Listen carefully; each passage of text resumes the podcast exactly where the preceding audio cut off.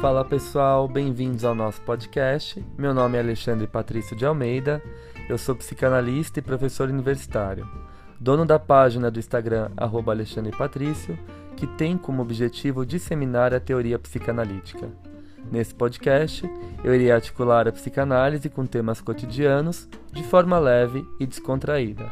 Para isso, receberei convidados das mais diversas formações a fim de trocarmos experiências e ideias sobre os mais variados assuntos.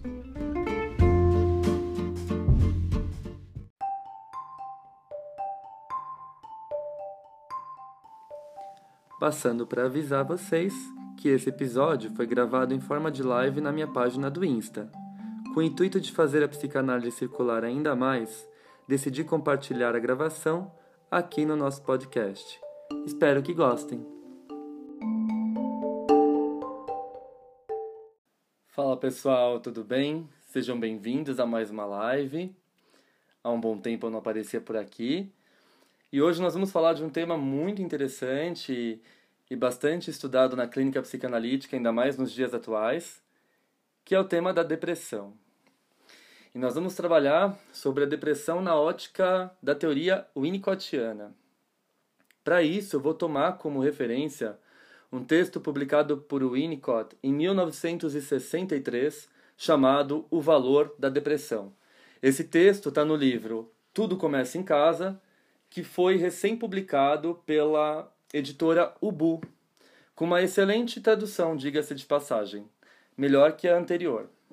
Então eu recomendo a leitura desse livro e o texto, esse artigo, está nesse livro, Tudo Começa em Casa. Bom, para a gente poder entender o que o Winnicott quer dizer com depressão, a gente tem que levar em consideração a teoria do desenvolvimento maturacional de Winnicott. A gente sabe que o Winnicott ele cria uma teoria própria partindo das suas experiências clínicas como pediatra e psicanalista, uh, a partir do seu contato com os bebês e as mães, né, no atendimento no hospital. O Winnicott atendia muitas centenas de pessoas por semana e durante todo o seu trabalho, ele teve uma frequência muito grande de atendimento, o que possibilitou ele criar uma teoria baseada na sua experiência clínica. Ele fala que ele é um autor da natureza humana.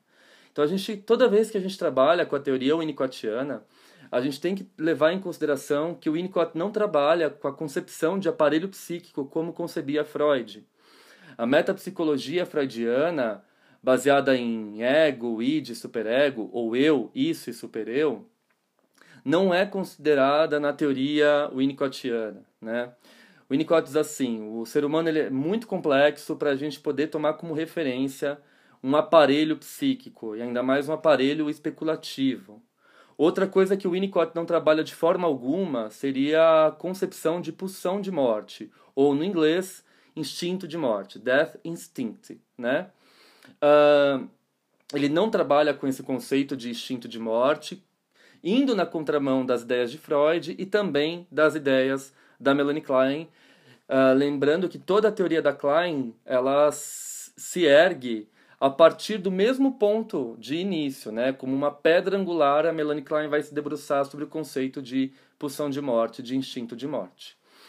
O Winnicott desconsidera esse conceito e ele fala que esse foi o maior erro do Freud e da Klein é uma teoria muito especulativa e não tem como comprovar a existência da pulsão de morte. Esse retorno ao inorgânico não faz sentido para o Winnicott.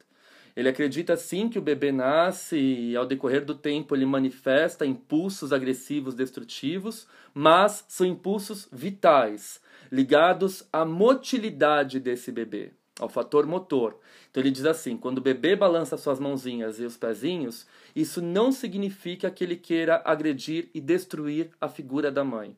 Muito pelo contrário, ele está manifestando o seu potencial vital, a sua motilidade. Então ele não considerava o conceito de pulsão de morte como uma referência para os seus trabalhos, seguindo a linhagem do pensamento de Ferenczi.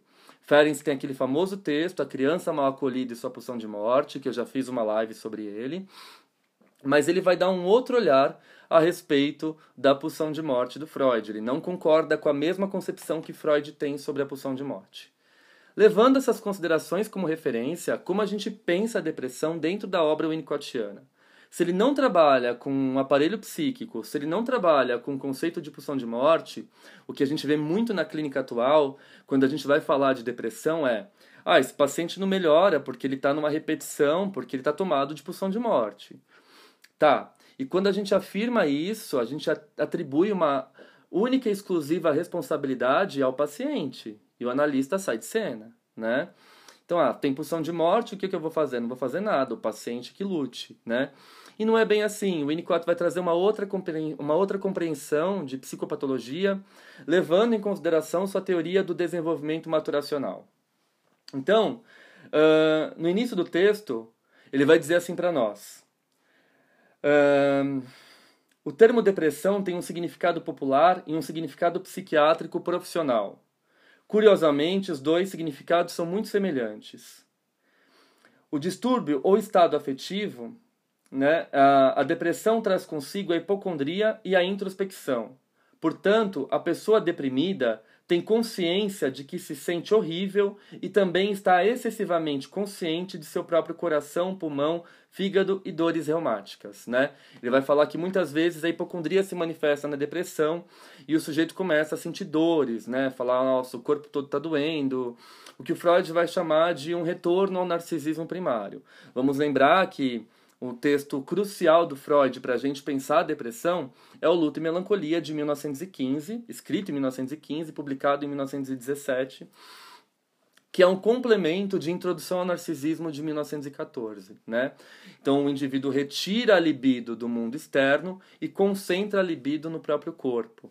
Então o corpo dói, né? Ele é o centro da atenção, a vida foi injusta com ele, tudo dói, não quer sair da cama sente dores no corpo, se lamenta o tempo todo, né? O que torna o sujeito depressivo é, um peso para a sociedade, né? Ainda mais dentro de uma sociedade neoliberal extremamente capitalista que tem como objetivo a produção. Alguns autores, inclusive, falam que o adoecimento depressivo é um protesto do sujeito perante essa sociedade neoliberal. Então é o sujeito que segue na contramão dessa imposição de felicidade. É aquele sujeito mais reservado, que fica no canto dele, que fica mais contido, que uh, não está afim de ficar postando foto, exaltando felicidade, beleza nas redes sociais, né? Uma vida repleta de gozo e alegrias, muitas vezes uma vida falseada, uma vida falsa, né? Baseada em recortes falsos do cotidiano. Então ele fica ali, ele caminha meio na contramão das imposições de uma sociedade neoliberal. Ele, por isso, ele se torna é, não tolerável pelos seus pares, né? Os, ah, quando a gente vê um sujeito deprimido, muitas vezes as pessoas falam que tem paciência, tudo mais não tem. Ele acaba sendo uh, envolvido no abismo de sua própria solidão. A gente vê muito isso com uh, adolescentes deprimidos, né? A família não entende, os amigos não entendem, ele vai se encapsulando, ele vai se fechando cada vez mais, ele vai se ensimesmando-se em si mesmo, né? É, dentro do seu próprio núcleo, dentro do seu próprio eu. Então ele fica trancado no quarto, ouvindo música, ele não quer contato com os outros, ele não quer conversar com as pessoas, não quer ir para a escola. Então a gente sabe que essa onda pandêmica, ela elevou o número de pacientes depressivos, né, deprimidos. E esses pacientes, eles não querem voltar para essa suposta normalidade, muito embora eu acredite que não tenha normalidade nenhuma, porque não existe uma cura efetiva para esse vírus, e eu gostaria aqui de salientar minha opinião. Muito embora estejam tentando forçar essa normalidade, né, porque afinal de contas tem que produzir, tem que ganhar, tem que ter dinheiro, tem que circular, é, o indivíduo não quer sair de casa porque ele não quer lidar com as adversidades do ambiente, né? Então, dentro de casa ele se sente protegido, encapsulado e ele pode curtir a tristeza, a depressão dele sozinho, né? Bom, e aí o Winnicott continua dizendo assim para nós. Em contrapartida, o termo psiquiátrico hipomonia, hipomania, talvez equivalente ao termo psicanalítico defesa maníaca, implica a negação de humor depressivo e parece não ter equivalente popular, né? Então, o sujeito que faz ali defesa maníaca é o sujeito que nega o seu humor depressivo. Então, a gente vê muito isso em pacientes que recorrem a recursos artificiais para fugirem de suas dores. Então, perdi alguém querido num luto ou num término de uma relação, eu parto para bebida, eu parto para as drogas, eu parto para balada, eu parto para sexo em excesso, porque eu não quero me permitir sentir essa tristeza, né?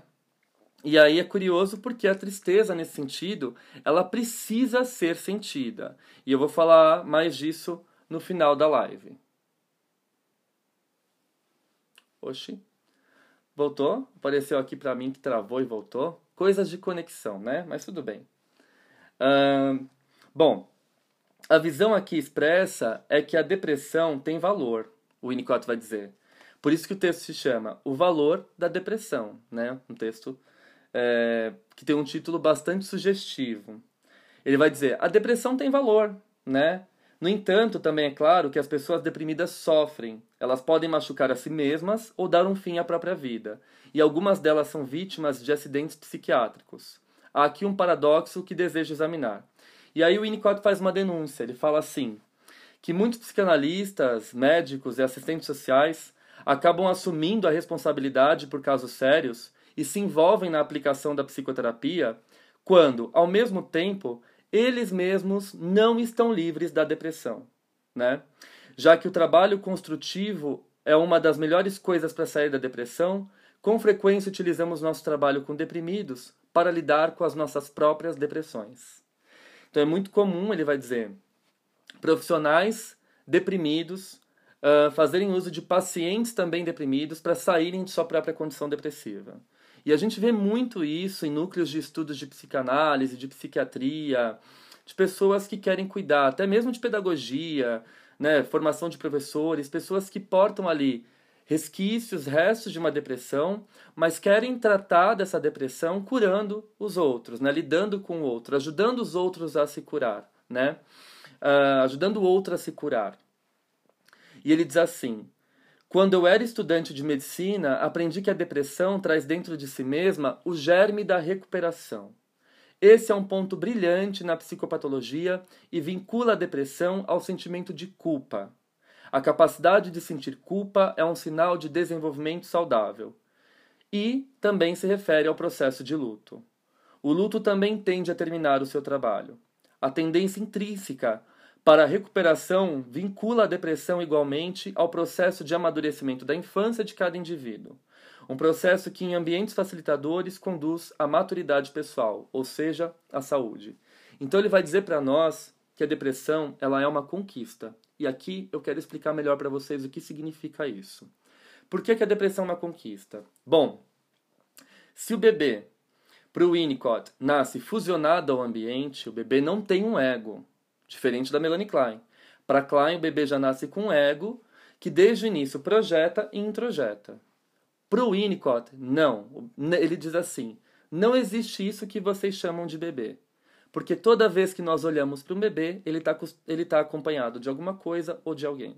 O bebê ele não existe sozinho. Para ele existir, ele nasce com uma tendência à integração, ele nasce com esse vir a ser, mas para ele ser, né, para ele chegar no estágio eu sou, ele precisa de cuidados de um ambiente totalmente devotado a ele. Então o bebê ele nasce num estado de dependência absoluta. E nesse estado de dependência absoluta, o meio precisa satisfazer todas as suas demandas de necessidade. Então o bebê está com fome, a mãe vem, chega com o peito. O bebê está com sono, o pai coloca para dormir. O bebê está chorando de dor, a vovó vem e faz massagem na barriga. É um ambiente que vai estar ali totalmente devotado a esse bebê. A partir desses cuidados, né, o bebê ele vai se apropriando deles, ele vai incorporando eles, e ele vai saindo de uma realidade subjetivamente percebida, porque para ele tudo é criação dele, o bebê está no estado de onipotência, como ele não se distingue do ambiente, ele acha que ele é parte do ambiente, está tudo junto e misturado né? Então o peito fui eu que criei, a massagem na barriguinha fui eu que criei. São pensamentos mágicos, porque ele está ali atrelado a essa ilusão de onipotência. Com a permanência desses cuidados, ele vai saindo de um estado de dependência absoluta, de uma realidade subjetivamente percebida, e o ambiente, a mãe, o pai, a avó, o tio, a tia, vai apresentando um mundo externo para esse bebê. Então, ah lá, a luz, o au au. a mamãe, o papai, o TT, né? Vai falando coisas para esse bebê começar a se adaptar com uma realidade externa. E esse bebê ele vai saindo de um estado de onipotência, em que ele está fusionado ao ambiente, ele é o ambiente, e ele vai formando um eu, ainda que incipiente. Ele vai começando a perceber o que é um dentro e um fora, o que é ele, o que é o outro. Ele vai tendo uma noção de espaço e tempo. Então, ele vai se percebendo como uma pessoa inteira, se esses cuidados predominam. Se não existem esses cuidados, esse bebê ele fica sempre despedaçado, desintegrado. Nós nascemos com uma tendência à integração, porém nós podemos nos desintegrar, a desintegração é uma defesa diante das negligências ambientais. Ou, num outro extremo, num outro extremo, se o ambiente ele é muito falho, o bebê precisa desenvolver um intelecto para cuidar dele próprio. Então ele cinde o intelecto, que para o Winnicott mente é diferente de psique, ele separa a mente da psique e cria um intelecto super desenvolvido, hiperatrofiado. E aí a gente pode ter uma eh, pessoas com uma inteligência anormal, que no entanto tem a sua parte emocional e afetiva toda lascada. Eles não conseguem acessar a sua parte emocional e afetiva, porque acontece o que o Winnicott chama de um split off intellect.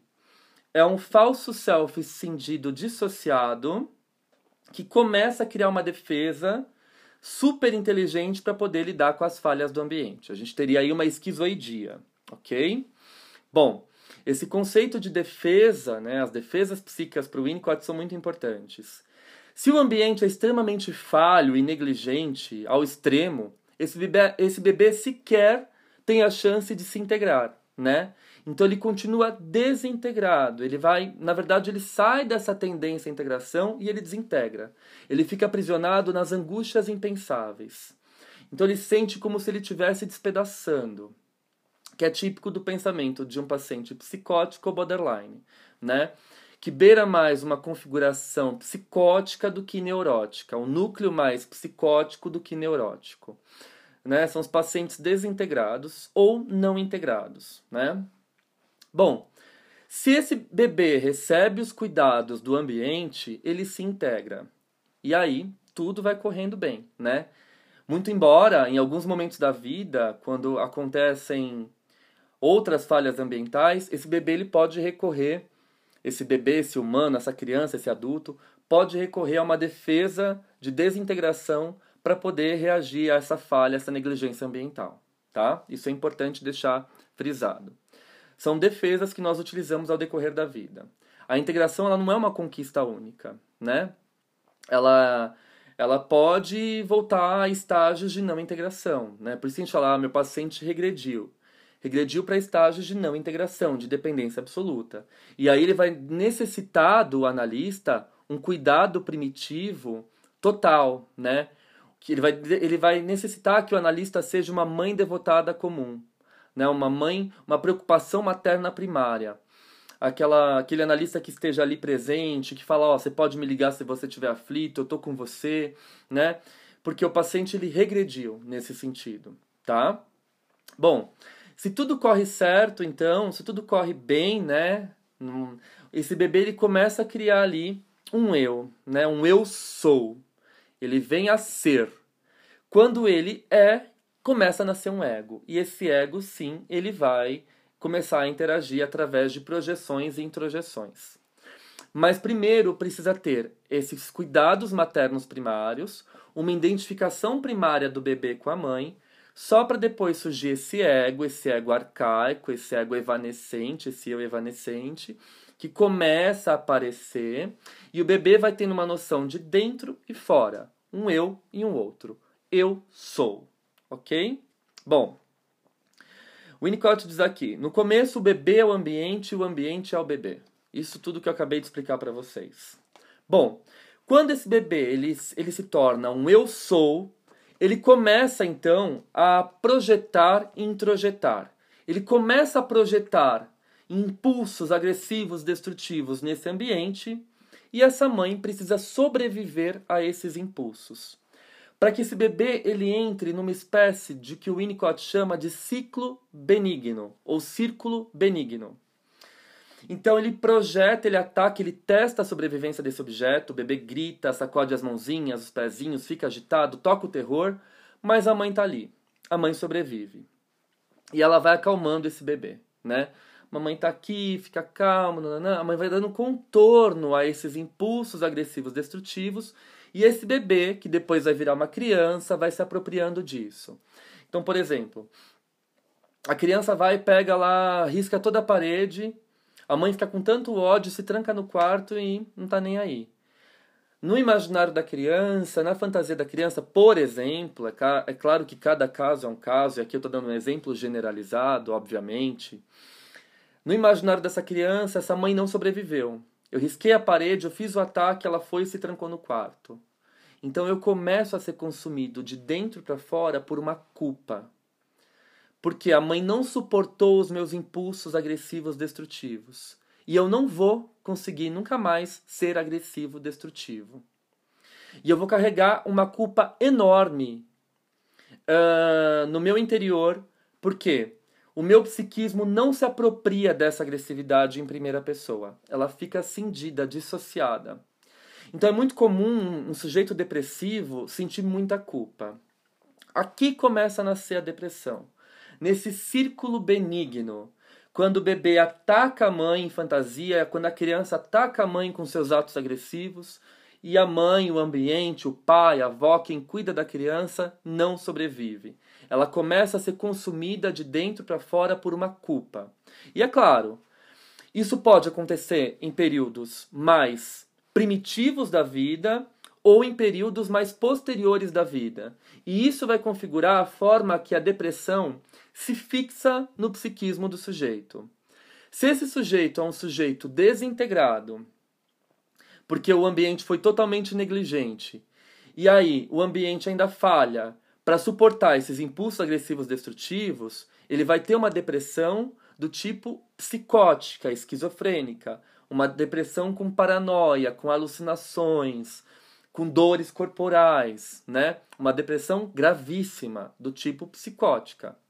Se é um indivíduo que teve uma integração mínima, mas ali por volta de dois, três anos a mãe se ausenta, não responde, não suporta esses ataques, a gente pode ter um indivíduo minimamente integrado, né? É, um neurótico ali com um estado de humor depressivo, né? Porque ele é consumido por essa culpa de dentro para fora, sempre de dentro para fora. Ele não consegue se apropriar desses impulsos agressivos destrutivos. Ele não consegue realizar o círculo benigno. E Ale, o que seria esse círculo benigno? Bom, é eu atacar, a mãe sobreviver e eu reparar. E aí eu me livro dessa culpa. Eu vou me livrando dessa culpa uh, por meio de uma convivência natural com o ambiente, não por meio de uma introjeção forçada. Para o Winnicott, tudo que é forçado no sujeito é algo falso, não é legítimo, não é verdadeiro. Para o Winnicott, a formação do psiquismo tem que ser de dentro para fora.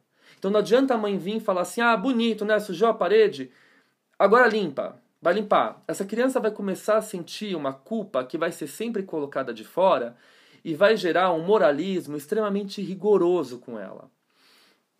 Que vai, vai, vai formar um superego mega tirânico. Né? O Winnicott vai escrever quando uh, essa moralidade ela não é criada de dentro para fora, começa a surgir um superego tirânico que é formado por inculcações morais externas, perdão o ambiente vai colocando inculcações morais na criança. Então não pode, não faça, tá errado, é feio. Não pode, não faça, tá errado, é feio.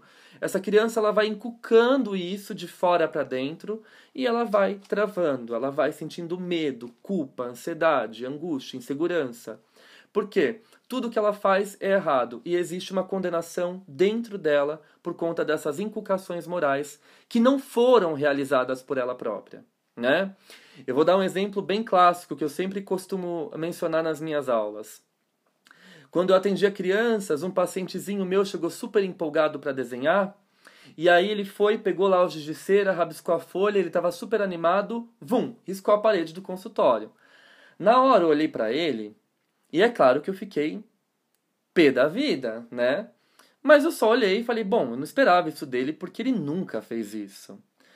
Mas eu também não podia corrigir, falar, ah, você riscou, agora você limpa, né? Eu tive que suportar essa agressividade porque por alguma razão ele estava fazendo aquilo. Ele não era uma criança que costumava fazer isso com frequência. Não era nada agressivo, por sinal. E aí a necessidade da psicanálise nunca é ser uma psicanálise educativa. A clínica é um espaço para ser e vir a ser não um espaço para a criança ser educada dentro de um, de um formato pedagógico. Isso tem que ser sempre salientado na psicanálise com crianças, ok? Eu vejo muita atrocidade por aí. Enfim, e aí a gente começou a conversar, tal, eu olhei para ele, ele deu uma risadinha depois que ele fez isso, ele falou assim: "Ah, eu me empolguei". Eu falei: "Eu percebi", né? E aí a gente começou a conversar, eu comecei a desenhar com ele e tal, e esqueci daquela situação. No final da sessão, ele olhou para mim e falou assim: "Tio Ale, Hum, eu tô falando de uma criança de 6 anos. Ele falou: Você tem bucha aqui? Aí eu falei: Tem, no banheiro. Aí ele: Você põe sabão para mim? Aí eu coloquei sabão na bucha, molhei. Ele pegou a bucha e ele próprio foi limpar a parede, né?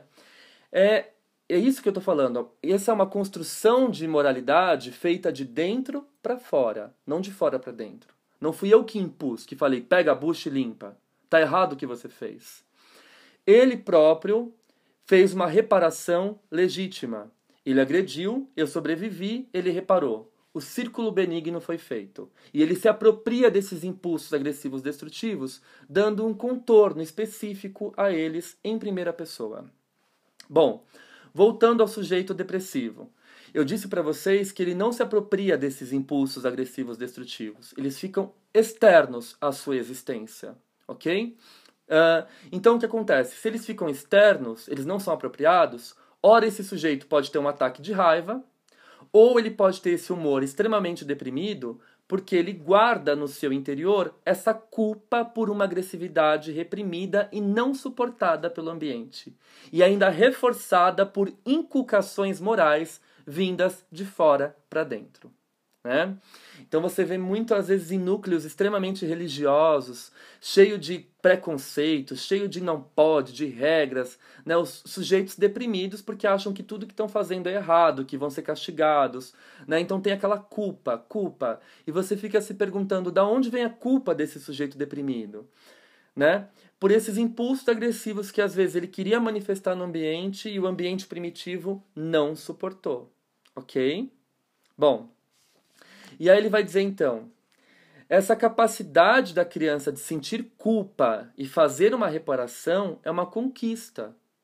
Ele diz assim: Assim, a estrutura e a força do ego tornam-se um fato, e a dependência de um novo indivíduo em relação ao ambiente transforma-se cada vez mais, indo do extremo da dependência absoluta rumo à independência, embora ninguém nunca alcança a independência absoluta né? Sinto lhes dizer, aqui ninguém vai ser independente para sempre. A gente, a gente sempre vai precisar de alguma coisa de alguém, né? E a vida está aí para nos mostrar isso, evidentemente. Bom, o desenvolvimento e a instalação da força do ego são a característica básica ou importante que indica uma saúde. Naturalmente, o termo força do ego adquire cada vez mais significado à medida que a criança amadurece. No início, o ego só tem uma força em função do apoio egóico fornecido pela mãe. A mãe é um ego auxiliar que sustenta esse ego primitivo da criança. Ao passo que essa mãe vai sobrevivendo aos ataques destrutivos, esse ego vai se fortalecendo e se apropriando e sentindo culpa e se entristecendo e fazendo reparações. Por isso que a depressão ela é uma conquista nos primórdios da vida. E na clínica com adultos também. Muitos pacientes que terminam relações vêm para a clínica. Ah, eu tô bem, eu tô saindo, eu tô bebendo, eu odeio aquele cara, eu odeio aquela, aquela mulher que me deu um pé na bunda, tô pé da vida com ela, né? Eu tô ótimo, não preciso dela. E aí, com o passar do tempo da análise, esse sujeito ele vai falando: não, eu sinto falta, eu reconheço isso aqui, essa pessoa era muito agradável comigo em tal situação, né? Ele vai se apropriando dessa tristeza, o espaço que antes era destinado à raiva, ele vai se apropriando dessa tristeza e ele começa a se organizar internamente, psiquicamente. Ele deixa de sentir raiva, revolta, ressentimento, hostilidade. Ele se apropria de, dessa, dessa culpa, sente essa tristeza, né? essa culpa, essa, esses impulsos destrutivos.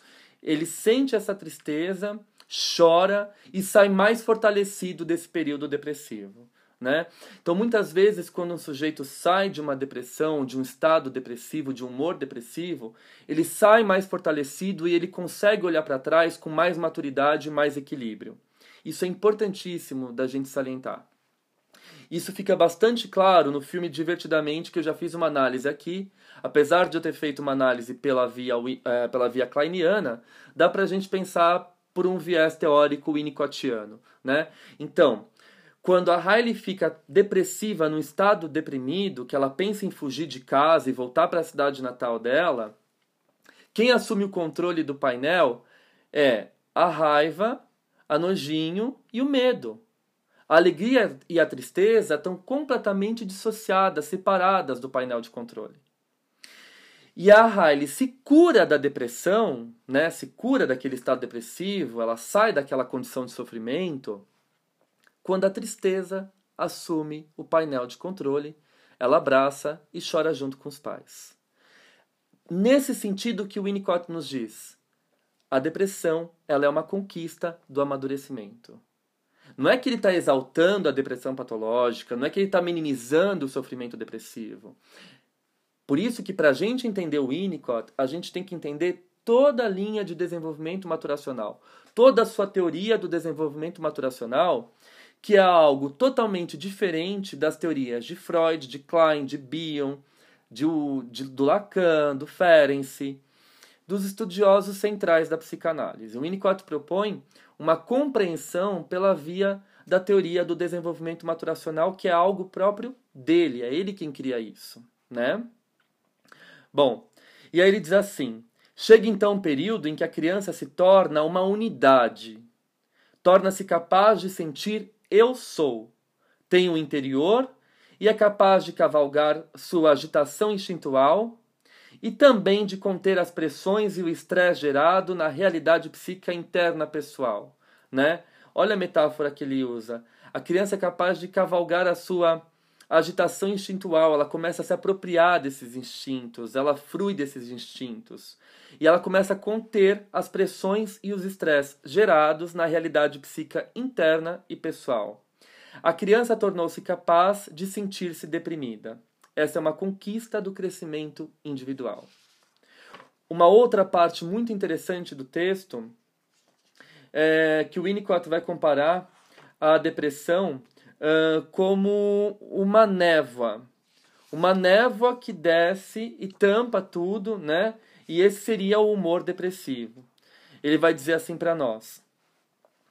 Dentro do círculo, né, ele, ele fala assim: uh, se pudéssemos usar diagramas, talvez seja útil representar uma pessoa por meio de uma esfera ou de um círculo. Dentro do círculo está todo o intercâmbio de forças uh, uh, e objetos que constituem a realidade interna daquele indivíduo, né? Então, dentro desse círculo, a gente tem as forças, os impulsos agressivos destrutivos, os objetos para quais eles se dirigem, os afetos, né? Fica ali um campo de forças dentro desse, desse mundo interno. Os detalhes desse mundo interno são mais ou menos como um mapa de Berlim durante a Guerra Fria, com o um muro de Berlim simbolizando o local específico das tensões mundiais.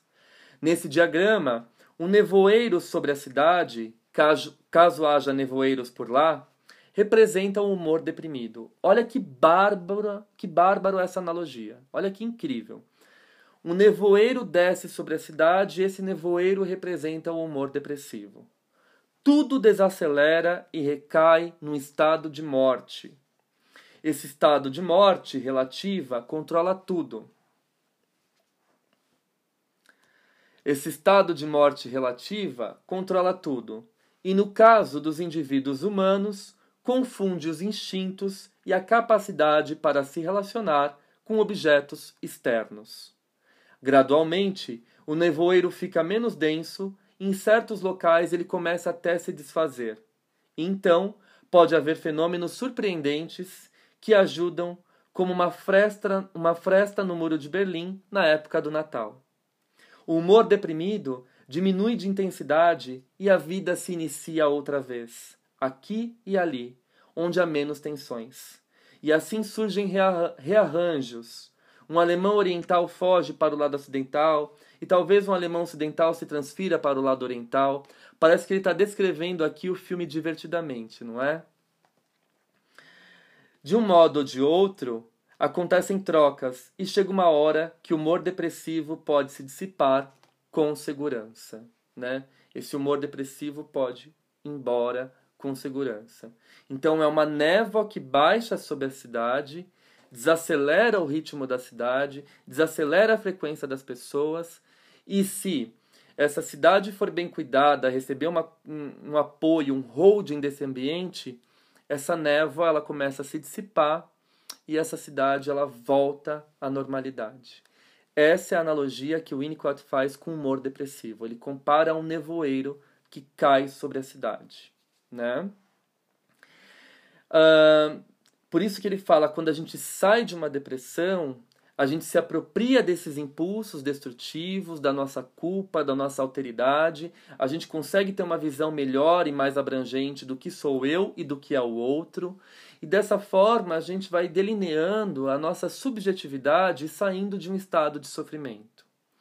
Por isso que alcançar a tristeza talvez seja uma das grandes conquistas de um processo psicanalítico bem feito. Quando o indivíduo olha para trás e perdoa os erros da mãe e do pai, sai daquele núcleo de ódio, de ressentimento, né? Ele consegue resolver aquelas questões que ficam ali emboladas, emboladas e não saem do lugar, se arrastando. Então, é interessantíssimo da gente ter essa, essa concepção de que o humor depressivo, muitas vezes, ele significa uma conquista quando ele é elaborado. Se o nevoeiro permanece sobre a cidade, o ritmo continua lento, a vida continua anormal e embaçada por esse nevoeiro, e é claro que aí a gente vai ter consequências desse estado, desse humor depressivo. Ele vai dizer para nós também que existem impurezas do humor deprimido. Então ele vai falar: quando o humor deprimido é, ele se encontra com os fracassos da organização do ego. Então, é o que eu falei, a gente pode ter uma depressão psicótica, um sujeito psicótico que tem estados depressivos, e aí a gente tem um grande perigo, porque num estado de desintegração, o que predomina é a cisão, a despersonalização, sentimentos de irrealidade e falta de contato com a realidade interna. Então, nesse sentido, eu lembro. Uh, de um caso que eu acabei ouvindo uma vez uma supervisão de, de um colega uh, que atendeu um paciente que no momento da crise depressiva ele pensou seriamente em se jogar da janela. Ele estava sozinho em casa, ele morava numa cidade, né, é, sozinho, trabalhando, e aí no ápice da crise depressiva ele se esconde embaixo da mesa e ele ouve vozes que chamam ele para se jogar da janela, sendo que ele morava ali no 14 15 andar do prédio. E nisso ele se esconde embaixo da mesa e liga para o psicanalista e fala: Olha, eu estou ouvindo vozes que estão me chamando em direção à janela. O psicanalista, com uma sacada genial, vira e fala assim: Ó, você não desliga a ligação, sua chave do carro tá aí? Tá. Seu carro tá na garagem? Tá. Pega a chave do carro, vai para a garagem e se tranca no carro, né? E aí ele fala que ele se sente mais protegido quando ele se tranca no carro, tudo isso com um analista em ligação, um analista acompanhando, fazendo esse trabalho de segurar, de conter, de estar presente, de holding, que a gente precisa ter a sutileza, a delicadeza e a sensibilidade para exercer esse trabalho.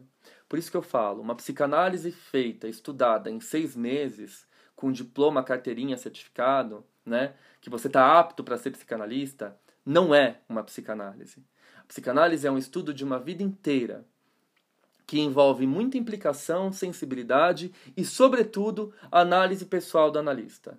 Antes de estudar qualquer teoria, você tem que estar muito bem analisado para poder cuidar do outro.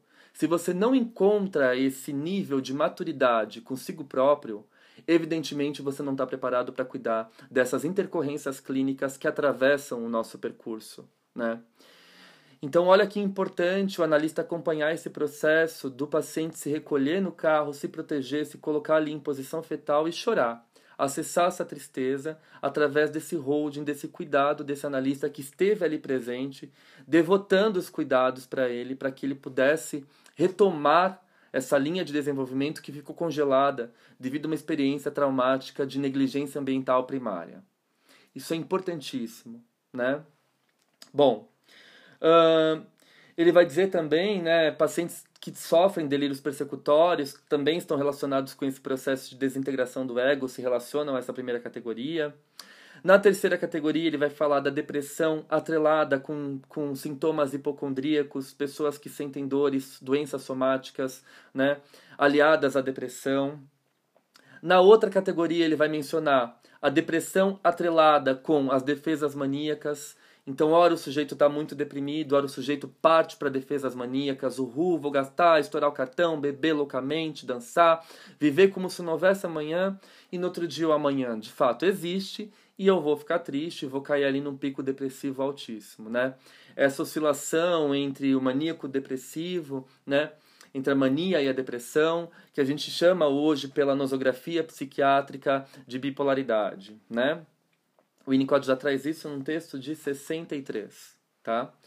Uh, ele vai falar também dessa oscilação, né, nessas oscilações de humor entre a mania e a depressão que eu acabei de falar para vocês.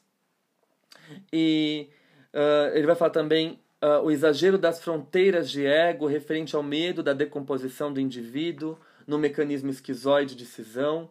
O resultado clínico é uma organização feroz da personalidade num padrão depressivo. Isso pode persistir sem alterações por um longo período de tempo e acabar se incorporando à personalidade do paciente, né?